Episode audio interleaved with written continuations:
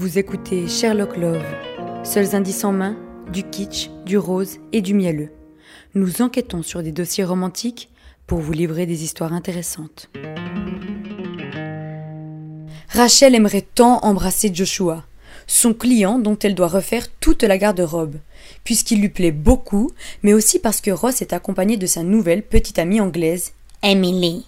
La référence, c'est Friends, et vous devez la voir, c'est la moindre.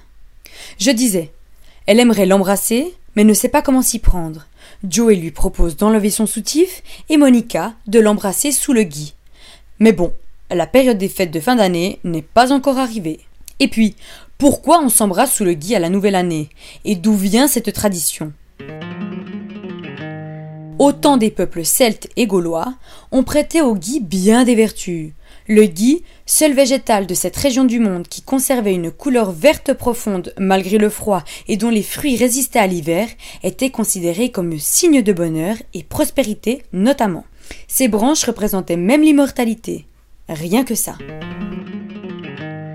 Il aurait été commun d'accrocher un peu de gui à sa porte au commencement d'une nouvelle année pour s'assurer chance. Là, on se souhaitait la bonne année, on s'enlaçait et on s'embrassait.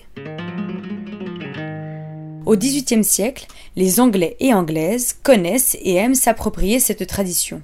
Au cours des années et des pratiques, le gui, placé sur la porte d'entrée, vient alors s'inviter au cœur même des foyers. Accroché en hauteur, celles et ceux qui se retrouvent en dessous de cette plante seront alors invités à s'embrasser. C'est pour la bonne cause. Et puis bon, ça porte chance. Mais qu'est-ce qu'on se souhaite concrètement aujourd'hui lorsqu'on s'embrasse sous le gui? C'est simple, la bonne et heureuse année. Et c'est pas beau ça? On aurait donc tout à gagner de pratiquer cette tradition dont l'origine semble si positive et bienveillante. Pas grand chose à perdre.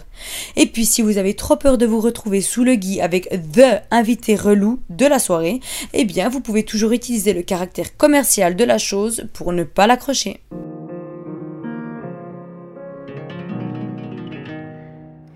Pour terminer, et pour citer nos sources, France 3 le Courrier du Sud et CNews ont été nos alliés pour réaliser ce septième épisode de Sherlock Love.